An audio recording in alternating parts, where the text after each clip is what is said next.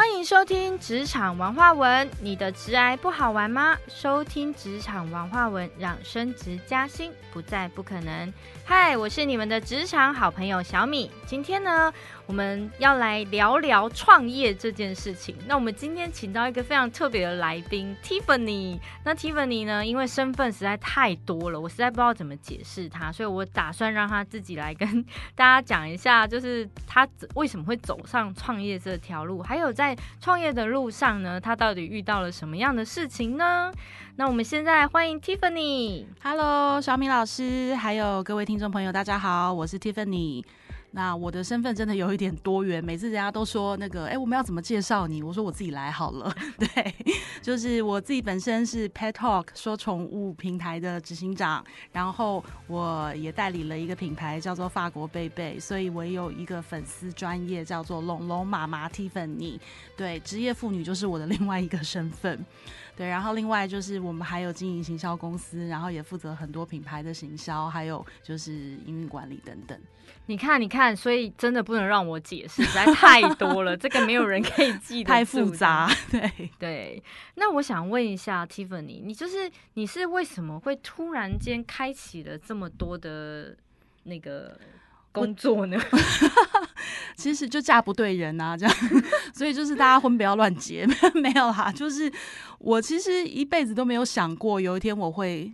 成为一个创业的人，因为我的个性从以前在小时候念书的时候就是属于那种乖乖牌，然后我很需要规范，很需要规矩。你只要把规矩什么定给我，我就照着走。就是一直一直一直喜欢活在那个就是温水里面的那种人，就不太容易去做什么创新啊，还是开创什么啊，或者是勇敢的跨出什么，那永远不会到我头上。嗯，对。可是。没办法，就是嫁了一个很爱创业的老公，对，然后我先生就是属于那种典型的双子座，然后非常的就是看到什么就觉得，哎，这个我们来那个试试看，这个可以研究一下，哇，这个很酷，这个很厉害，对，然后。没办法，就跟他在一起。那偏偏我又是一个很务实，然后一直就是你知道那种所谓的大公司里的基层好员工，大概就是我这种人乖乖牌。对，所以我就把我老公就是当我老板，事实上他也一直是我老板啦。然后就跟着糊里糊涂的莫名其妙开启了这么多事情。嗯，对。那我想问一下哦，那你都你哇，你听起来真的身份很多哎，而且我相信你你有小孩嘛？那你你到底要怎么去？兼顾就是这个角色这么多元，时间管理对你来说应该就很重要了，非常重要。其实我觉得这是一个修炼呢，因为像。我们创业的时候，开公司的时候，我才二十七八岁吧。嗯，对，还算年轻。现在四十，现在不是啊？什么？我以为你 你才顶多三十出。啊，刚刚那个那那那句话把它码掉。对，就是一转眼十几年过去，那其实真的是一个修炼的历程。因为就譬如说，以前在大公司上班，我在媒体代理商，然后在大公司上班，那当然所有资源就是公司公司给你的嘛，都长现成的。那自己创业变成一个三人的小公司的时候，你那个条件环境是完全不同的，对对啊，就变成说以前好像什什么都是都在眼前，然后你要什么真的到最后不行，你你去主管前面哭一哭，也也是有人会帮你擦屁股。可是创业以后就没这么回事了，嗯，对，所以我觉得比较多前面的五六年，其实说真的，我都在适应那个角色的转变。嗯，对，哇，那其实五六年也不短呢，不短啊，那那五六年大概就让我老了十岁吧，因为压力很大啊，然后跟要自己一直去找找找问题、找答案、想办法解决、找资源，然后又觉得有苦也说不出，因为妈妈就会骂你啊，你在公司上班上的好好的，你干嘛交个男朋友就要跟他去创业？我我感觉到你要哭了。对啊，就是青春就这么没了。OK，那你有很后悔这个决定吗？我觉得创业之后有有，你当然有得到更多，你可能一辈子在公司上班或在企业上班你得不到的东西。那是什么？没什么。呃，当然就是自由，然后跟经验、跟人脉。因为像譬如说，以前在一间公司工作的时候，你可能客户来来去去，然后。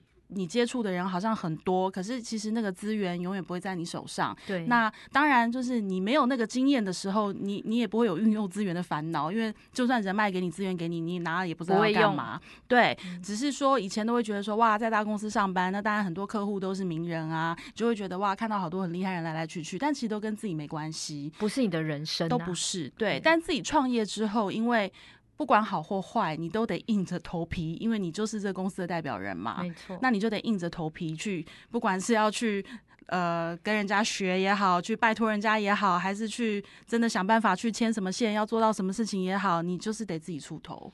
明白。那我们其实从呃，Tiffany 刚刚讲到了现在，我刚刚其实真的发现他真的是不得已的状态下被迫创业的感觉。对，但 但虽然你是被迫创业，但是你还是有能力走到了现在。所以我想问一下 Tiffany 哦，你觉得呃，创业的人需要具备哪些特质啊？勇气，这绝对是 勇气，然后跟。不被打倒的决心，因为你会不停的被打倒，然后跟不停的有人要来打你，然后跟不停的就是跌跌撞撞，然后磕磕碰碰。我觉得那个决心跟。这种就像我常常讲说，我先生是一个没有肾上腺的人，就是他好像对于任何的不管是好或不好的事情，他都没有过度的情绪，他就是设一个目标，然后往前冲。那我觉得创业的人真的要具备这样的特质，冒险精神。对，但我必须说，这成不成功呢？这一路上真的只能讲说很太多太多的天时地利人和，有时候真的不是说哦你很努力，或者是说你觉得你准备好了，或是你觉得说好像好像这这个我可以，不是说有这样。的信念，你真的就会到那边。所以我觉得创业其实这条路真的也很奇妙。明白，就是你同时要准备好，可能要有点实力，然后也有点能力，然后同时呢也要有点机遇，对不对？对啊，像举例来说，我我有的时候会觉得说，哇，我自己创业真好，因为像譬如我小孩现在大了，那因为。我自己是自己的老板嘛，那我就可以就是播出时间啊，去学校当爱心妈妈啊，去为学校做些服务啊，看看他的成长啊。然后像甚至说前一段时间因为疫情，小孩都停课上线上课，那我就不用去急着到处找帮手去顾我的小孩，因为我可以在家上班，我可以自己陪他。可是相对的，我的时间弹性，然后我觉得我可以多出很多时间跟余力去做我想要做的事情，譬如说陪我的孩子。但是事实上，我每天睁开眼睛。我大概只有睡觉的那几个钟头是没有办法跟工作有关系，因为睡着了嘛。我醒着的时候，睁开眼睛的时候，我其实满脑子全部都是工作的事情。明白，所以自己创业之后，时间管理真的很重要，哎，非常重要。像像我啊，我呃有一段时间就是离离开了职场之后，发现天啊，我竟然比上班的时候还忙。就是你自己接案了之后，然后自己创业了之后，真的怎 怎么比那个在上班时间还忙？这样？对啊，像我的我的客户常常很好笑。我的我们今因为我代理那个妇婴品牌法国贝贝，那我的客人很多都是妈妈，就是尤其是刚生完小孩的妈妈，他们后来都发现半夜的讯息。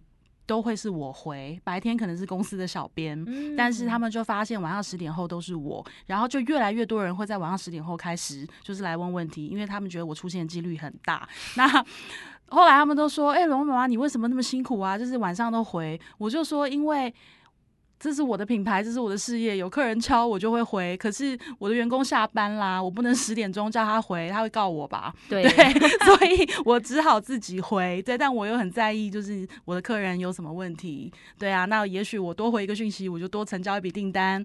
对啊，那我为了这样子，那我就会自己回啊。所以其实你真的是把呃你的事业当做是你的事事业在做。你我我知道这句话听起来很奇怪，但我其实要表达的一件事情就是说，当你把你的工作当成是你自己的事业的时候的态度是会不一样的。当然，因为你要承担所有的损失，你要承担所有的后果。对，理解。对。那我们来探讨一件事情，就是讨论一件事哦。你之前也是员工嘛？对。那你觉得在员工的心态跟创业的心态？因为刚刚很明显的创业，因为你自己的品牌、你自己的事业，所以你会盯得很紧，然后你会上紧发条。对，那你自己在当员工的时候，因为毕竟你会觉得这公司又不是我的，对不对？对，你当时就觉得，哎，公司叫我做什么我就做什么，对，就会大概是这种心态的差别是吗？还是我现在回想起我我以前在公司上班的时候，我到现在我看到我以前的老板，我都觉得我对不起他。我觉得我真的是混账到极致，因为当时第一个还年轻，对，然后第二个责任感真的说真的没有那么强，对所以我都说老天就是惩罚我嘛。以前不努力，然后以前就是滥用公司资源，然后就是滥用老板的那个同情心，然后现在就罚我创业，自己要去承担这一切。对，你会你会发现立场不同，态度也会不一样的。对，有啊，像以前在以前公司上班的时候，就是什么东西一天到晚在乱叫快递啊，嗯就是要快递东西给客户，你理所当然啊，因为我要拿东西给客户啊。然后现在不是，现在都斤斤计较，就是说，哎、这在哪里？哎、那我其实可以顺路绕过去自己送一下，对对，连个那个七十块、八十块快递费我都要省，对，就是心态不一样嘛。理解理解，我我要讲的就是说，我当然相信很多的员工会觉得说，因为这公司也不是我的，所以我只要做嗯到六十分及格就好了。这样，是，但我也有看过那种员工真的很爱这个公司，然后把公司当成自己的公司在嗯做、欸，这样。那这个很明显，我只是要呃讨论，就是这心态确实是嗯会不同的。可是当如果我们自己是员工的时候，我们真的呃。可以同理老板他的背后的辛苦的状态下，那我们自己呃也也去帮老板去分担一些事情的话，其实我觉得那个关系就会变得比较和谐一点。应该是这样讲，像之前，譬如说我们公司，因为大部分员工都比较年轻嘛，做行销、网络行销年都比较年轻，那也会遇到说有员工来跟我聊，对啊，然后就是觉得好像呃公司又不是我的啊，我到底为谁辛苦为谁忙啊？我跟你们立场不一样啊。嗯那其实我后来都会问他们说，我说那你。有要创业吗？还是你有要自己开公司吗？如果都没有，如果你从这里离开，你是要到下一个工作，再去做一样的事情，重新开始。我说，那你一辈子都要用这种心态吗？那你嗯永远都在寄人篱下。那请问工作对你的意义到底是什么？对对啊，因为工作其实你说在哪间公司上班，公司是谁的？对我而言，其实这么多年之后，我真的可以觉得说。我我这样讲，可能有的人会觉得说，哦、你在废话，因为你自己是经营者。但是我真实的感想是，我到哪里，跟甚至我服务哪一个品牌，我的很多客户都跟我很多年，因为那些品牌也不是我的，可是我真的把他们都当成是我自己的品牌。嗯因为很简单的一件事，这就是我现在当下我在做这个，我我在做这些事情。那如果我永远要用事不关己，这跟我没关，这个不是我的，我做六十分就好，那我永远不会有好的表现。没错，对啊你讲到重点了。对啊，我永远就在当一个寄人篱下的人，然后就是、嗯就是草草了事。那请问我到底很多年之后，我给我自己累积了什么？什么都没有、啊。对，而且基本上，如果你把自己当做自己是一个品牌，然后当做自己是一个企业在经营自己的品牌的时候，其实嗯你在任何的工作场合或社交场合，其实你都会很专业的、很认真的去表现自己。对啊，因为像我常常讲说，我我觉得我可以。我好像看似莫名其妙在做这么多事，就是嗯又我先生好像开什么公司，我就跟着做什么，然后我服务的客户也是什么类型的都有。但是我觉得这终归一个共同点，大家都说为什么你可以服务 A 跟 B 跟 C 这三个完全不相关的东西？我说有个共同点，我说这三个都是品牌，都是人，他们都有他们的需求。那今天不管我在服务哪个品牌，我说说真的，他们都不是我的，但是我站在他们的立场，我努力的去想他的客户是谁，他要跟谁沟通，我能为他做什么。我说相对的，你把这样的。呃，这样的能力跟这样子的信念建立起来，那不管你到什么产业，你未来做什么事，会遇到什么人，或者不管公司是不是你的品牌是不是你的，你都会做得很好啊。没错，这我非常认同哦。所以我其实会一直建议现在的呃人最好就是建议就是大家可以把自己当成一个自己就是一个品牌来对经营这样子。对因为你走出去，你就是代表你自己啊。对啊，走出去说哦，那个 Tiffany 工作表现好烂哦。你要升把职，你要升职加薪，你要拿奖金，你也要有有条件跟人家谈嘛。没错，筹码，筹码。对。啊，那我想问一下哦，因为我我之前啊，现在因为年轻人呃蛮多啊，我真的嗯碰过很多，都跟我说，因为他不知道要做什么，所以他说嗯他想创业，可是他可能才大学毕业一年，然后工嗯作经历只有一年，那他可能嗯在职场上呃觉得受没有受到很好的待遇或发挥，对所以他就说我想创业，我真的碰过很多这样子的孩子。是好，那我通常都会问他一件事，其实创业不是不行，嗯可，是前提是你到底知不知道你为什么而创业？你到底是为了要逃避这个职场环境而创业，是还是你真的真心的知道你你想做了什么，然后用你创业之后去影响了社会的什么对，或者你想要有让自己是有价值的，我觉得是他要去想清楚的。对可是很多人，大部分的人是没有想清楚，他只是觉得我就是讨厌老板然后就是讨厌就是同事啊，所以我自己出来做老板嘛。对可是做老板，你刚刚讲了，Tiffany 其实刚刚讲了很多，创业是很辛苦的。那创业本身也是需要具备一些条件的，是天时地利人和。那有一次呢，有一个孩子就来找我做职业咨询，他大概嗯就是毕业一年左右，然后他就跟我说他想要创业，然后不管别人怎么跟他讲，他还是想要创业。我就问他说：“请问一下，你创业的内容是什么？”然后他就突然间闭嘴了，不知道。那我说我说，他说说我就是不知道，所以我才来找你啊，对看我能做什么这样。我就心里想说，你连自己要做什么你都不知道。对好那我就问他说，你为什么想创业？他说，因为现在的呃老板都不赏识他，然后怎么，嗯就是我刚刚讲的那种状态。嗯，所以很显然的，他是因为在职场上受到了一些挫折，他认为他是直接创业，自己当老板嗯就好了。可是他忽略了一件事情，创业这件事情，第一个你要资金。对好，那除非当然你有可能不需要资金，是你的专业，你的专业也是可以变卖变现的，对是可以变现，这可以理解。我就问他说，嗯、那你有没有什么专业？有，他有一个，不过那个专业其实在业界蛮普遍的，对我就不讲那是什么，但是真的很普遍。我就说，那请问一下，在业界很普遍的状态下，你的卖点是什么？你的特嗯色是什么？他也讲不出来。嗯好然后呢，然后后来我又引导他说：“那你觉得呃，创业就是需要有沟通协调能力，你自己觉得嗯你的沟通协调怎么样？”他就突然跟我说：“诶、我不太喜欢跟别人交谈。” 好，然后对，后来呢，你知道除了沟通能力，那当然可能还有观察力、敏锐度啊，你要知道你的客户的需求是什么。我就问他说：“那你你有那个同理心吗，或者什么这样子哈？”我这样，因为我先请他讲一些特质，可是他的那些特质，老实说，现阶段不太符合可以创业的特质。嗯，因为老实说，创业是真的需要有一些特质的，是比如说你刚刚讲的，也需要有冒险的精神啊，需要有勇气呀、对那他也不是那种很勇敢的人，他自己有跟我说，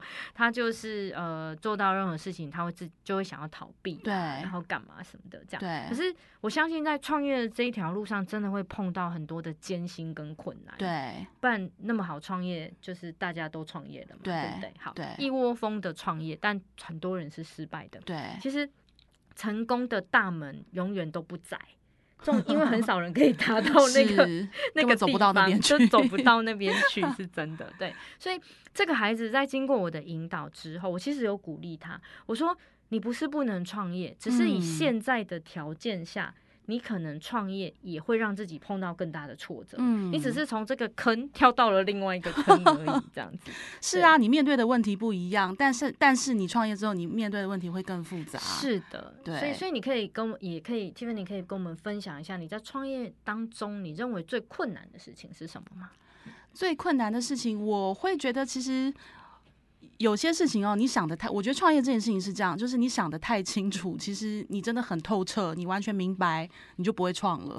这个我这个我蛮理解的。对，所以我觉得任何一个投入创业的人，他一定都带着那么一点，就是对未知数的憧憬，或者是说他有觉得说我我大不了砍掉重练，我大嗯不了失败重来。嗯我觉得其实多多少少都有一些这样的心情，跟有一些问题，其实你不愿意看得太清楚，因为嗯看太清楚这件事情就做不成了，同意，就跟婚姻 一样。对，对，所以要有些冲动。对，所以一定是要有冲动的。可嗯是那说真的，你跳到了这个坑之后，我要提醒大家，你出来没那么容易哦。你对，你再出来就是好一点的是全身而退，不好的是身败名裂。嗯，举例来说，就是之前有有一次跟团队在开会，然后也是大家意见不合，然后在会议桌上大家就吵架啊，就气氛很不好。就后来我就突然冒了一句话，最后大家真的是我们就开开心心去吃饭，因为我就看着大家，我就说，你们现在应该觉得。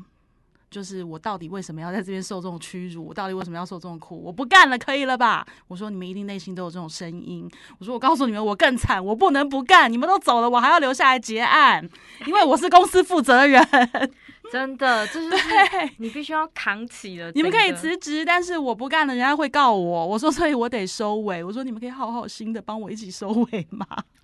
对，所以后来就是大家就是很开心的，就是还是一直一起想办法去解决问题。那其实我当时说的是我真实的心声，就是我看着你们吵翻天，然后看着你们很多情绪、很多不满，对，但是我是老板，我其实是那个唯一没有办法被。表达跟无论如何我得去接那个结果的人，对，所以其实当老板还有需要一个特质哎，必须要安抚跟激励员工哎，不停，对对，像我现在，我现在对我跟小米老师为什么会认识？因为我现在对身心灵的那个学习真的是超级需要，因为我常常开玩笑，我就说啊，我们的那个公司有很多那种就是怀孕妇女啊，然后压力很大，然后还有遇到更年期的也有啊，然后像我自己就是也是每天忙得要死要活，那每个人都有每个人的。困难跟情绪，我说，但是有的时候，我觉得现在我每天，因为像现在，其实我很幸运的是，就是很多员工他们都做很久，那都很上手，他们每个人有自己该做的事。我都常常开玩笑说，我的功能好像只剩下在公司请大家吃饭，因为大家开开心心的好好工作，我就开心。对，然后但是反而我现在的课题变成是说，要会去。调解，然后要会去理解他们发生什么事，然后怎么帮他们，让他们开开心心的去完成他们的工作。嗯，这反而是一个创业者你没有想到有一天你你也会要去学习的事情。真的，所以真的可以理解 Tiffany 一路走来的艰辛。那我想问一下 Tiffany，你当时会怎呃怎么选择你要创业的内容啊？嗯。怎么创业内容？像其实我我跟我先生，我们做一最开始我们是做公关公司，对。那因为他自己本来就是相关行业的，所以他决定自己创业。那当时我们还没有结婚，但已经已经在一起了嘛。那我就是支持他，陪他，陪他加班啊，陪到最后我自己也去上班了。对，所以我们一开始就是做广告行销，然后后来也是慢慢从，因为广告行销你很多种客户啊，各个产业都有，你又从中了发现说，哎，你好像在某一个产业你发挥的最好，然后跟你你最多感最最多关系最多资源最多感觉最多感想，那就宠物产业。所以后来我们开行销公司开了七八年之后，我们又把所有我们呃客户群里面的宠物产产业医疗医疗相关的独立出来，变成了后来的宠物的医疗管理公司。那后来也是一个转折，是在呃九年前我怀孕。对，你知道女人，我觉得女人的职场生涯真的是碰到怀孕这件事情，会是一个很大的转折跟停顿。那我是因为怀孕，然后。需要更多自己的时间，然后需要更多陪小孩的时间等等。然后当时就想说，那我帮客户操作品牌这么多年了，如果有一天我遇到一个品牌还不错，我是不是可以自己试着做做看？嗯。那回到小米老师前面讲的，你说创业一定都有个契机。那我自己真正开始代理品牌，开始做就是保养品，那其实也是因为我的小孩，然后跟我需要更多的时间的自由。嗯。但心灵的自由其实都完全被拔光了。对。对，所以只能说就是有有一个没有一好没两好，但是你说到底在那个阶段你为什么做这个决定？其实跟你当时人生在发生的事情一定是相呼应的，没错。对啊，而且其实你也蛮善用资源的耶，就是你你在创业这件事情，你运用的是你过去的经验的累积耶。因为没没办法都要花钱，只能说创业你说要勇气，你要有很多的就是。面对未知数不害怕的这种精神，但是真的也要评估一下自己到底擅不擅长做这件事。嗯，对，像譬如说，为什么？我会代理保养品，因为当时我小孩有很严重的异位性皮肤炎。那因为我担心小孩嘛，我就不停的在跟呃皮肤科医师、小儿科医师请教，一天到晚在查资讯。那因为自己本身做你知道品牌企划出身的，超会查资料，就很会查资料，很会 study。那越研读越研读，越觉得说，哎，这个事情好像可以做。嗯，所以我觉得先决条件是说，你自己对你自己要发展的这个事业，你到底知道多少？嗯，能掌握的有多少？能运用的有多少？我觉得这个算盘必须要。先算出来，明白明白，这个是一个还蛮重要的资讯哎。我们 透过 Tiffany 老师这边跟我们分享的，就是说。你必须要呃，在创业的过程当中，你其实呃，创业的选择其实当然来自于有一定有一个原因，对，然后再来就是你要有个机会，对，还有就是过去的累积，对，其实综合考量下，他他才会成功嘛，他才会真的进到创业的这个阶段，否则太难了。如果今天是盲目的，就是只是说我想创业，我想当老板，我想当自己的主人，但我不知道要去投资什么。那个真的，除非你你千金万贯，你财财力很雄厚，那你爱去投资什么都可以。但是如果不是，那你真的要三思。对啊，同意。那最后啊，我想要问 Tiffany 一个问题哦，就是你从雇主的角度，因为我们员工会用员工的角度，我们会选雇主嘛。那今天就是你今天是一个雇主的那个状态下，你怎么选择你的员工？他需要具备哪些条件呢？或者是你认为哪一类的员工是你真的会很想要的？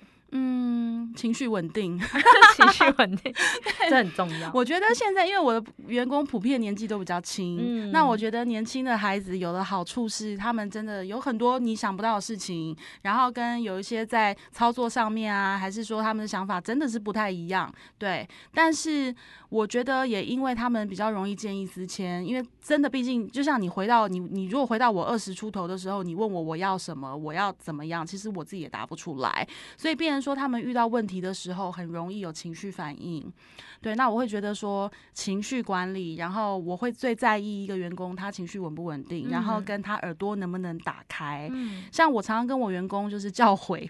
要用教诲两个字，因为我真的觉得这个太重要，就是受教。嗯，对我说，我觉得一路走来，我其实没有哪里特别卓越，我也没有什么特别棒的地方。我说，可是贵人很多，那贵人为什么多？我觉得因为受教。嗯，所以我一直都很谢谢我有很多前辈，他们一路就是在教我，在扶持我，甚至我到现在都很感谢我第一个主管啊。我常常跟他说，我真的我已经这样折磨你，真的是我的 对。可是就是你把这些话其实都听进去。你把他们要传达给你的讯息，其实都好好的记在脑子里的时候，真的你受教，那么你将来遇到问题的时候，你也相对的多了更多的解决方案，人生就不会那么苦了，还是很苦啦。对，真的至少可以少走一点弯路。是啊，是啊，所以我觉得受教，那受相对的受教的员工，我也会从他们身上发现说，他们比较不容易走错路，然后跟不容易说好像 A 都还没有。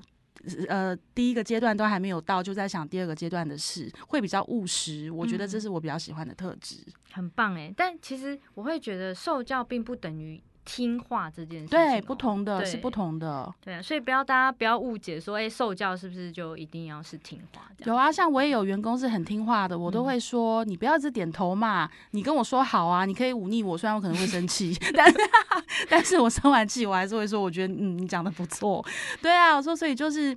听话对我而言，那我我干嘛要一个复制人来复制我嘛？对不对？我也想要新的东西，我也要从你身上学啊，对啊。但是就是互相交流，然后你你愿意去受教，知道说有些前辈给的做法，不要一昧的去否定，然后不要一昧的为了就是证明自己是对的而去 fight 去怎么样？我觉得这是我所谓的受教。对啊，这真的很棒，因为我觉得，呃，当雇主跟员工之间，如果是互学、互相教学相长的，其实，在那个整个职场环境当中，其实是会更好、更棒的。对啊，会互相学习到的东西会更多，这样子。对啊。对，好，那最后啊，想要请那个 Tiffany 老师这边呢，问一下，呃，就是有没有什么是想要可以分享给我们想要创业的听众朋友呢？我觉得创业，大家就是三思而后行，然后好好的自己坐在家里静心去想好，就是所有自己的人脉网络，然后自己现在的资金，然后面临接下来的困难，对你，你都要想清楚。因为如果要做，那就做了吧。可是我觉得也要把可能失败这件事情要先想好。举例来说，像我当初。去跟我公公提案，我自己要代理品牌的时候需要资金嘛，我就去找我公公跟他提案，我就告诉他说我为什么要什么什么，所以我希望爸爸能够怎么帮我。那我我公公是就是公务人员，所以他就是对对就是这些事情是非常谨慎评估的。然后他就跟我说。如果你进了这些货，你卖不掉怎么办？我说那就我儿子洗到七岁，当时他一岁，我说我就让我说我们全家洗也可以把它洗光，我说应该不至于太惨重。然后我也很精准的告诉他我的停损点在哪里，然后他就觉得哎这是可行的，因为你自己都想好了。我说那最坏最坏就是。饿不死嘛，就是再去找工作啊！你只要有能力，有什么的，对啊，你你不要把自己搞到太惨，那你你其实都还有重新回到其他职场的可能。所以我也要奉劝大家，你不要自己创业当老板，就把自己以前的关系都断掉。对，因为也许你以前的这些跟好像你觉得以后老死不相往来的人，十年后他可能是你的重要客户，十年后他可能是你生命的大贵人。对，所以就是不要轻易的否定你人生每一个阶段遇到的任何人事物，这是我给大家的忠告。谢谢谢谢 Tiffany 老师今天带给我们这么精彩的创业的过程，谢谢大家。好，那我们现在就是请职场的小伙伴们一定要持续锁定我们的职场文化文，让升职加薪不再不可能。我是你们的职场好朋友小米，我们下次见，拜拜，拜拜。